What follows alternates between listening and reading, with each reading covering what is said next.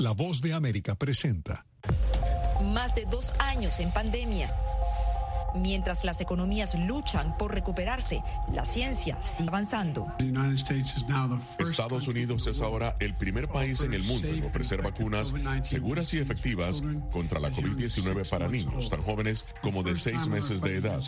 En junio de este año, los Centros para el Control y la Prevención de Enfermedades dieron luz verde a la vacuna contra la COVID-19 para la población pediátrica. De hecho, el grupo de seis meses a cinco años de edad son el grupo que más se complica el COVID-19. La urgencia definitivamente es protegerlos. Hay que empezar desde el punto de vista de salud pública. Eh, cuando tenemos un grupo de población que no es vacunado, bueno, eso, eso aumenta el riesgo de nuevas variantes una carrera en el tiempo mientras se produce una nueva advertencia. Las nuevas oleadas del virus demuestran una vez más que el COVID-19 está ni cerca de terminar. En B360 analizamos el estatus de la pandemia, el avance de la vacunación y cómo trabajan las instituciones para proteger a los menores de 5 años. Hola a todos, bienvenidos a B360. Les saluda desde Washington Natalie Salas Guaito. Bueno, se cumple esta semana un mes desde que los Centros para el Control y la Prevención de Enfermedades de Estados Unidos, CDC por sus siglas en inglés, autorizaron el uso de vacunas contra la COVID-19 para niños de entre seis meses a cinco años. Y a pesar de que un gran número de infantes ya recibió la primera dosis del inóculo, médicos aseguran que hay todavía mucho camino por recorrer. Entre tanto, las autoridades de salud hacen sonar las alarmas por un nuevo aumento de casos aquí en Estados Unidos.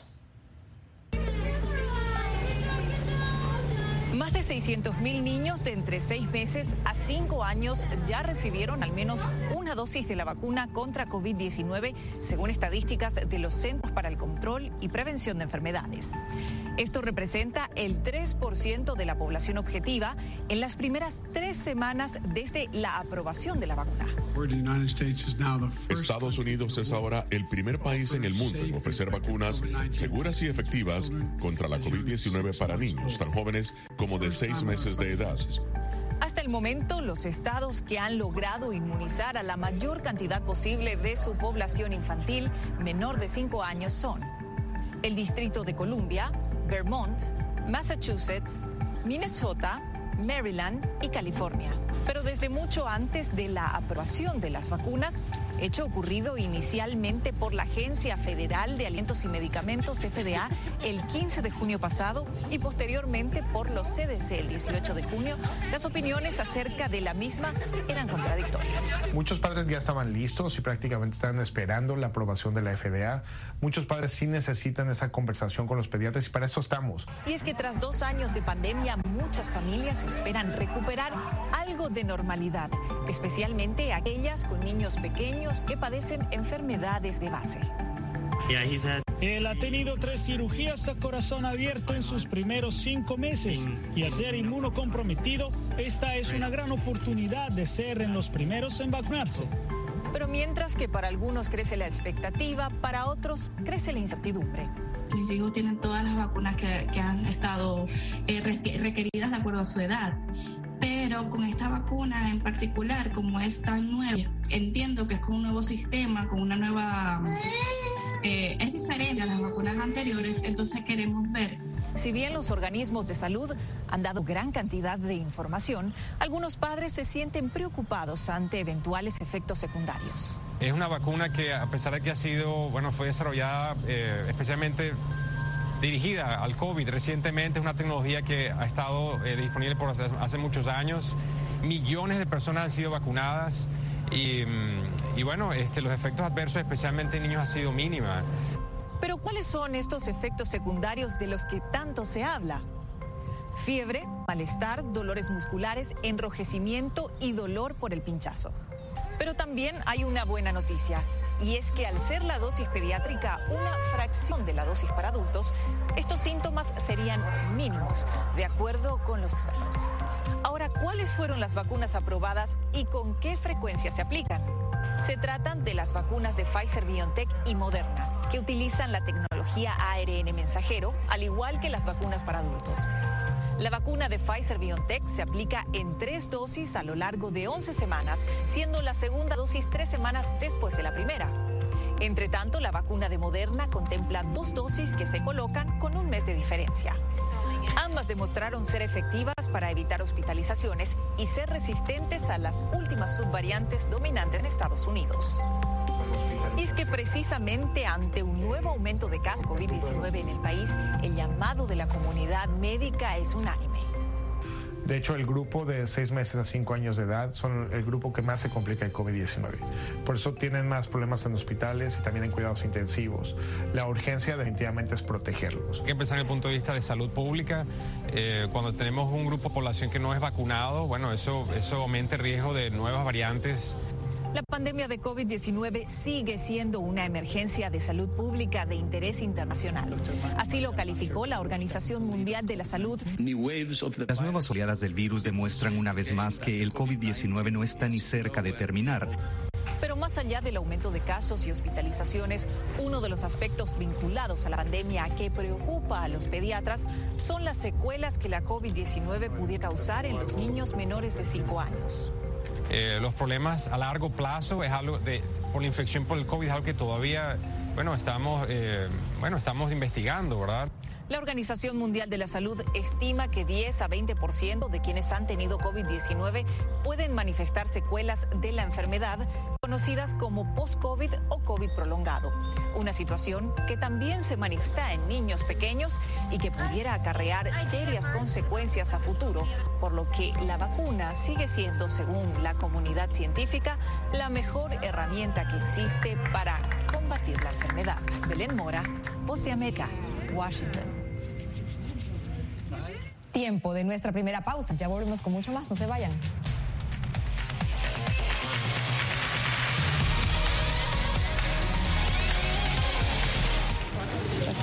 Es increíble. No encuentro palabras para explicar esto. No solamente que no tienen casa, han perdido sus familias, pero han perdido su país. Los pasos de su travesía, sus motivaciones y sueños.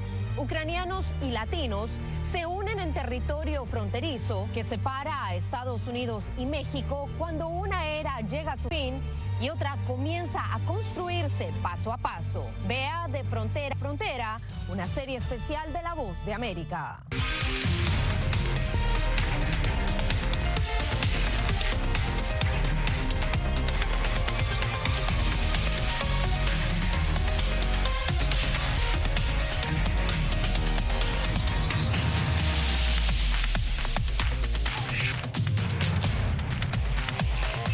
Venezuela 360, cada semana por La Voz de América.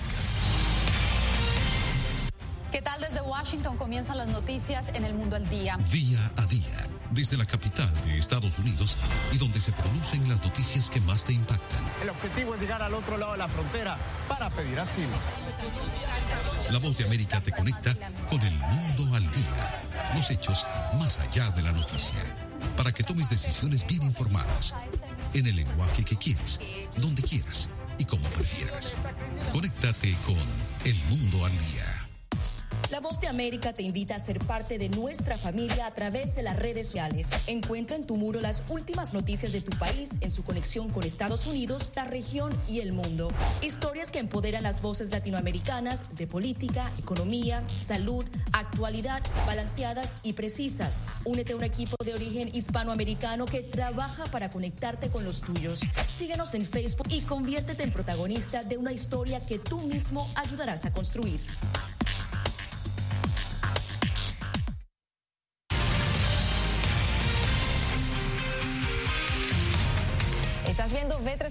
Voz de América y una de las informaciones que ha capturado la atención durante esta semana ha sido la intensa ola de calor que azota gran parte del planeta. Aquí en Estados Unidos las temperaturas registraron alzas históricas en estados como Texas, California, Arkansas y Oklahoma. En Europa, países como el Reino Unido y España han emitido alertas para advertir a sus habitantes y justamente la comunidad hispana que habita en el viejo continente es de las más afectadas. Estamos con Julia Riera. Julia, ¿qué está pasando allá? Sí, Natalie, efectivamente Europa está sumida en una ola de calor que ha provocado que los termómetros batan temperaturas récords. Tan solo en la península ibérica, que comprende España y Portugal, se estima que alrededor de 2.000 personas habrían fallecido a causa de esta ola de calor. Por otro lado, aquí en España el calor extremo ha provocado que haya diferentes incendios alrededor del territorio, por lo que miles de personas han tenido que ser evacuadas de sus hogares sin saber si podrán volver. Y como bien decías, la comunidad latinoamericana aquí en España es una de las más afectadas por esta ola de calor, ya que gran parte de sus integrantes trabajan en actividades manuales o al aire libre, como por ejemplo en el sector de la construcción o la limpieza, y por lo tanto tienen que estar muchas horas bajo el sol y soportando el calor. Julia, ¿y ha anunciado el gobierno alguna estrategia para poder contrarrestar los efectos del calor en este grupo de trabajadores? Natalia, hace unos días conocimos un caso que conmocionó a la sociedad española y es que un trabajador de la limpieza de la Comunidad de Madrid falleció a causa de un golpe de calor. A causa de este caso y de muchas otras muertes que se han originado a raíz del calor extremo, varios grupos han pedido al gobierno español que regularice eh, los trabajos cuando hay estas temperaturas extremas. Por otro lado, el gobierno también está trabajando en gestionar los recursos hídricos, ya que en esta época del año también suele haber diferentes sequías a lo largo de todo el territorio. Gracias a Julia Rira desde España. Bien, pasamos ahora a materia económica y es que la disrupción en las cadenas de suministro ha llevado a que las industrias de Estados Unidos miren hacia Latinoamérica, especialmente hacia México, para seguir operando y reemplazar parte de los componentes que venían importando desde China. Estudios recientes confirman planes de varias empresas de trasladar sus fábricas desde China a Estados Unidos o países cercanos. Y para hacerlo cuentan con el apoyo del Banco Interamericano de Desarrollo. La posibilidad de que parte de la manufactura instalada en China se traslade a Latinoamérica es real. Según la firma consultora Kearney, algunos componentes que las empresas venían importando desde el gigante asiático ahora se los piden a México y a fabricantes locales. Con demanda de, para que coticen piezas para compañías extranjeras que ha crecido 25x, ¿no? Ellos estaban acostumbrados a recibir dos o tres solicitudes por mes, o reciben 50 la tendencia de empresas estadounidenses de traer de vuelta sus plantas de producción o instalarlas en un país cercano influenciaría al 33% de los presidentes de las compañías a relocalizar sus fábricas. El 48% dijo que posiblemente se sentiría influenciado y el 19% dijo que no, de acuerdo con el estudio de la firma Kearney. En la región, México es el país más atractivo para relocalizar parte de la manufactura de China porque ya tiene una industria fuerte e integrada con Estados Unidos. Eso lo que genera es mucho más velocidad para, mover la producción de un país a otro, en este caso de Asia a México, porque no necesitas eh, poner, digamos, una inversión completamente desde cero para una planta de manufactura, sino que más bien aprovechas parte de la capacidad que ya está instalada en el país, ¿no? La firma de tecnología ABB entrevistó a 1.610 ejecutivos. El 37% de los entrevistados planea devolver la producción a Estados Unidos y el 33% prefiere ubicarla en un país cercano. Desde Washington, el Banco Interamericano de Desarrollo ya ha desembolsado 4 mil millones de dólares para traer de vuelta a la región la manufactura que por costos no pueda retornar a territorio estadounidense. Por lo cual, si eres una empresa americana, europea, donde sea, que está invertida en la China y quiere mudar su fábrica a México o a cualquier país de Latinoamérica y el Caribe, a República Dominicana, Costa Rica, Panamá, Brasil, nosotros le financiamos la mudada y está teniendo mucho éxito. Las tensiones entre Washington y Beijing, sumadas a la interrupción de las cadenas de suministros causadas por la pandemia, provocaron que Estados Unidos replanteara rápidamente su dependencia de la industria manufacturera de China. Impulsaremos la seguridad y la resiliencia de la cadena de suministro mediante la restauración de la producción o el abastecimiento de materiales de otros países en sectores sensibles, de modo que no dependamos de ningún proveedor. Fuera de las tensiones geopolíticas, las industrias han tomado en cuenta los siguientes aspectos para relocalizar sus plantas de producción.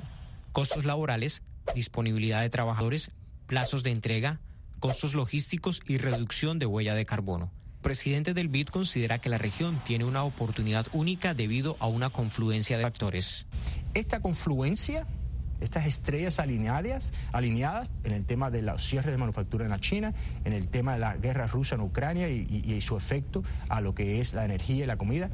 Y eh, ahora la fortaleza del dólar es una oportunidad única para América Latina y el Caribe que no vamos a ver nuevamente en nuestras vidas. Y si no lo aprovechamos, y si no lo incentivamos más, y si no lo financiamos como estamos haciendo ahora aquí en el BID, sería una oportunidad perdida para Latinoamérica y el Caribe. Expertos consideran que antes de dos años se podría evaluar el impacto del reacomodo de las plantas de producción a nivel global. Aunque México tiene una ventaja competitiva por estar al lado de Estados Unidos, el desplome de las monedas locales en Latinoamérica le da una ventaja exportadora a toda la región.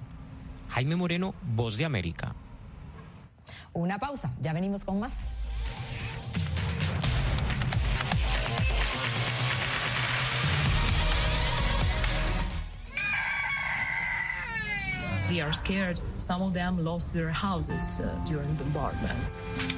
Si quieres conocer más de estas historias, conéctate en Boa Plus con Alas que Ayudan y viaja con la voz de América en el avión que un piloto argentino puso a disposición de más de mil ucranianos, con niños, mujeres y personas con enfermedades que escaparon de su país, que huyeron de la guerra en busca de refugio hasta que lograron reparar sus alas rotas.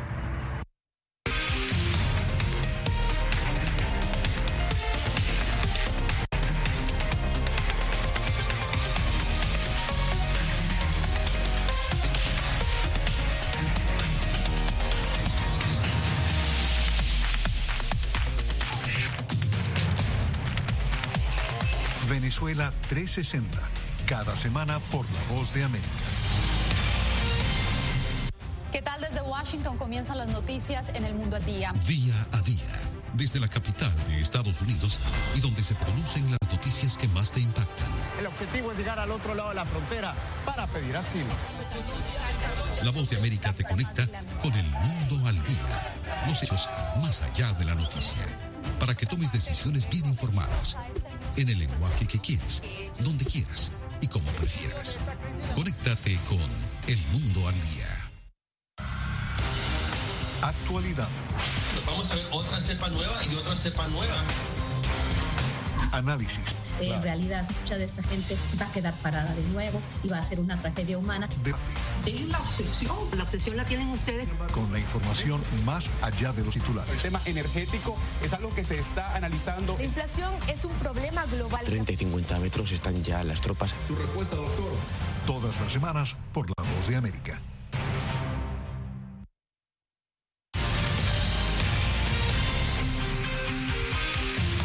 Seguimos en B360. En Colombia ocurre un fenómeno que tiene a muchos perplejos. El dólar ha llegado a un precio histórico que se acerca a los 5 mil pesos colombianos. La situación tiene dos caras. Unos se lamentan del aumento de los precios, pero otros se benefician del nuevo tipo de cambio porque reciben más pesos por menos dólares.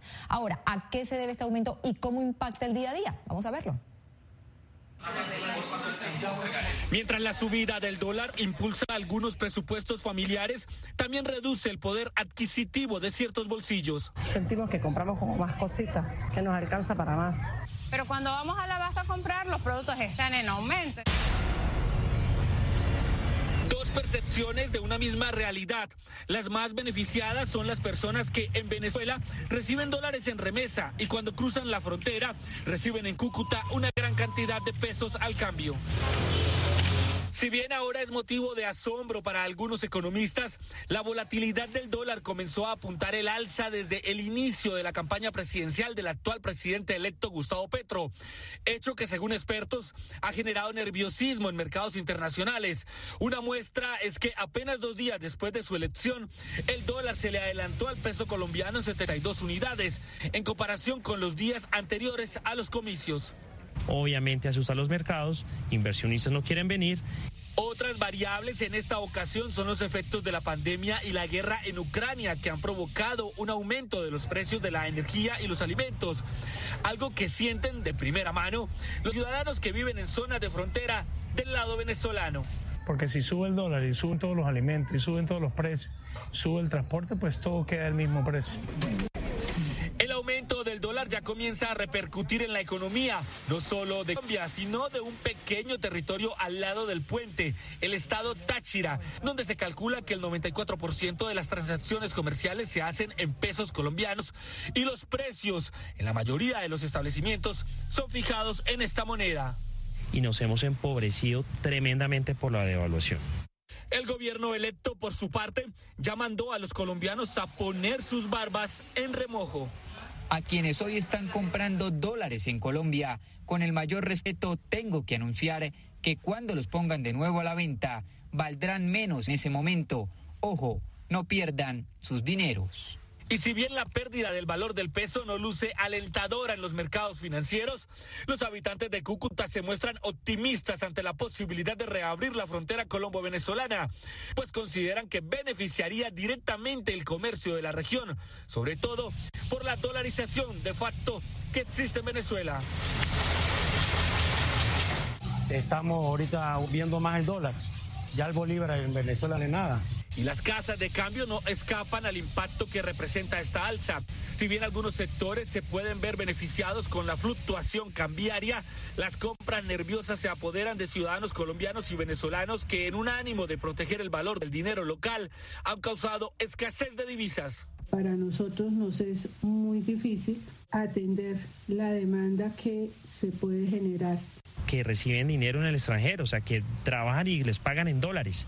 Están ganando muy buenos salarios. Y las expectativas aumentan ante la posibilidad de que el dólar no baje de los 4 mil pesos colombianos durante el resto de este año 2022. Por lo menos es lo que los pronósticos estiman. Jair Díaz, Voz de América, Bogotá, Colombia. Otro tema, violación de la privacidad y control de las actividades de los ciudadanos por parte del gobierno, sobre todo las relacionadas a las protestas, son al parecer prácticas comunes en Venezuela. Esto según un reciente informe. De acuerdo con los expertos, las interceptaciones de llamadas telefónicas y bloqueos de páginas web son las formas más comunes empleadas por agentes gubernamentales. Transcurría el segundo trimestre del año 2007 en Venezuela, con Hugo Chávez en la presidencia organizadas a través de llamadas y mensajes telefónicos, comenzó una serie de protestas estudiantiles en rechazo al cierre del canal Radio Caracas Televisión. Desde ese momento los organizadores se dieron cuenta de que algo extraño estaba pasando, cuando apenas al llegar al lugar escogido para la concentración, organismos de seguridad del Estado ya se encontraban aguardándolos. Sí, de hecho yo tengo, tengo anécdotas de, cuando yo estaba en el movimiento estudiantil, de cómo, digamos, planificación de protestas que se compartían por medios de comunicación, o sea, por teléfono, por llamada, a veces le llegaba a, los cuerpos policía, en ese momento era la Policía Metropolitana, y si mandábamos información falsa por llamadas de teléfono, por mensajes de texto, eh, la policía, los tiempos de reacción eran mucho mayores y a veces la policía nos estaba esperando en el sitio donde la protesta no era. 15 años después, Andrés Aspurua, el que fuera uno de los estudiantes que participó en las protestas y que notó cómo eran siempre seguidos por la policía en sus actividades, es especialista en seguridad digital. Asevera que todas sus sospechas del pasado se comprueban con el reciente informe de la compañía española telefónica que revela que un 20% de su data de usuarios en Venezuela operados a través de su filial Movistar fueron o han sido intervenidos. Han habido muchos casos donde periodistas o políticos han tenido sus llamadas publicadas en medios de, televisión del Estado, pero es primera vez que tenemos evidencia de que esto está ocurriendo y lo impresionante es que ocurre una escala que no nos imaginamos. Políticos opositores aseguran haber sido víctimas de la misma práctica. Esta es una violación al ejercicio libre que tienen los dirigentes sociales, sindicales, políticos y civiles de Venezuela. Estamos controlados, vigilados y espiados por un Estado totalitario para manipular las conciencias, para meternos a nosotros una serie de ideologías. Desde el punto de vista legal en Venezuela no se puede eh, intervenir una línea telefónica sin la autorización del Ministerio Público y de un juez. Ese es el procedimiento legal. Esas autorizaciones se darían, en teoría, por 30 días y se podrían prorrogar por otros 30 días más. Pero necesitan el requisito de apertura de una investigación penal. Entonces, es poco creíble que el 20% de los clientes de Movistar tengan investigaciones penales en curso. Por su parte, el gobierno venezolano justifica sus acciones argumentando ejemplos extranjeros. Un país como Alemania ya aplicó regulaciones a eso. Porque el que tú tengas un poder y una capacidad para comunicarte con la población no te da a ti las facultades. Para decir lo que a ti se te parezca. En 2020 el tema fue centro de discusión en la Asamblea Nacional y parlamentarios oficialistas admitieron las interceptaciones telefónicas y bloqueos de portales informativos en Venezuela. El argumento para justificarlo indicaron que muchas de las personas intervenidas han sido voceros de la política de sanciones en contra del país. Álvaro Algarra, Voz de América, Caracas, Venezuela. Pausa, regresamos con mucho más en breve.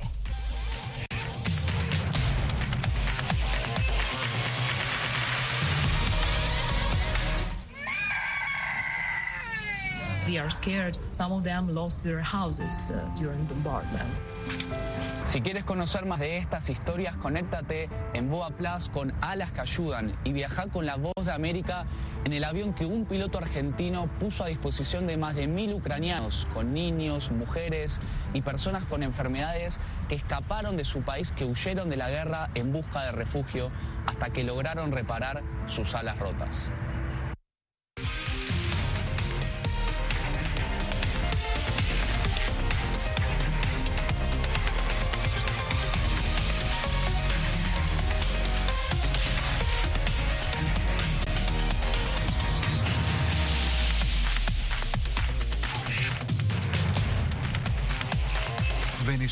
360, cada semana por La Voz de América. ¿Qué tal desde Washington comienzan las noticias en el mundo al día? Día a día, desde la capital de Estados Unidos y donde se producen las noticias que más te impactan. El objetivo es llegar al otro lado de la frontera para pedir asilo. La Voz de América te conecta con el mundo al día, los hechos más allá de la noticia, para que tomes decisiones bien informadas en el lenguaje que quieres, donde quieras y como prefieras. Conéctate con El Mundo al Día. Actualidad. Vamos a ver otra cepa nueva y otra cepa nueva. Análisis. En realidad, mucha de esta gente va a quedar parada de nuevo y va a ser una tragedia humana. Debate. Es la obsesión. La obsesión la tienen ustedes. Con la información más allá de los titulares. El tema energético es algo que se está analizando. La inflación es un problema global. 30 y 50 metros están ya las tropas. Su respuesta, doctor. Todas las semanas por La Voz de América.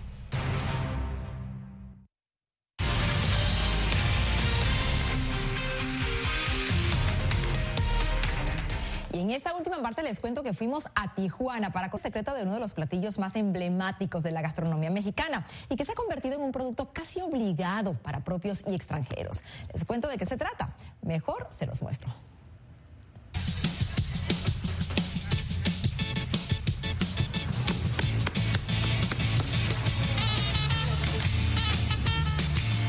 Pues el secreto pues está en la forma de preparar la carne, la salsa. La salsa más bien es el secreto de la, del sabor del taco. ¿Cuál es el secreto de la tortilla? Es la masa, es la masa, es maíz y porque tiene que quedar bien amasado. ¿Y cómo comenzó toda esta idea de hacer un negocio de tacos? Ah, porque la, la gente, la misma gente te lo pide, la demanda. Tacos buenos, buen servicio, calidad, y es lo que nos hace fuertes aquí en Tijuana. Um, yo crecí comiendo comida mexicana porque soy mexicana, pero siempre me gustó mucho porque incluye muchos de los vegetales que a mí usualmente no me gustan y cuando los pones juntos saben, saben bien ricos.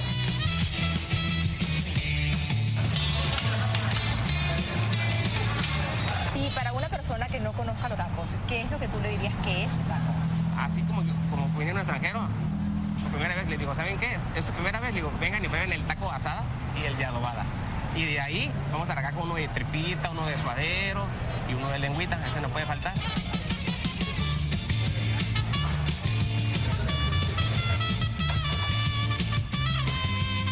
Lo que todos conocen en México son los tacos, pero también depende cómo lo cocina la persona, tiene mucho corazón.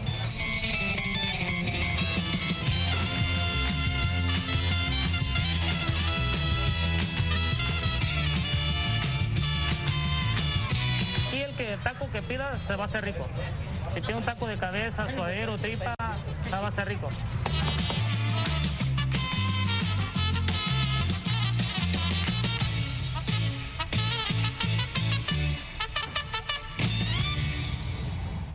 Bueno, de esta manera llegamos al final de B360. Gracias por su preferencia. Les habló Natalisa Las y será hasta una próxima oportunidad.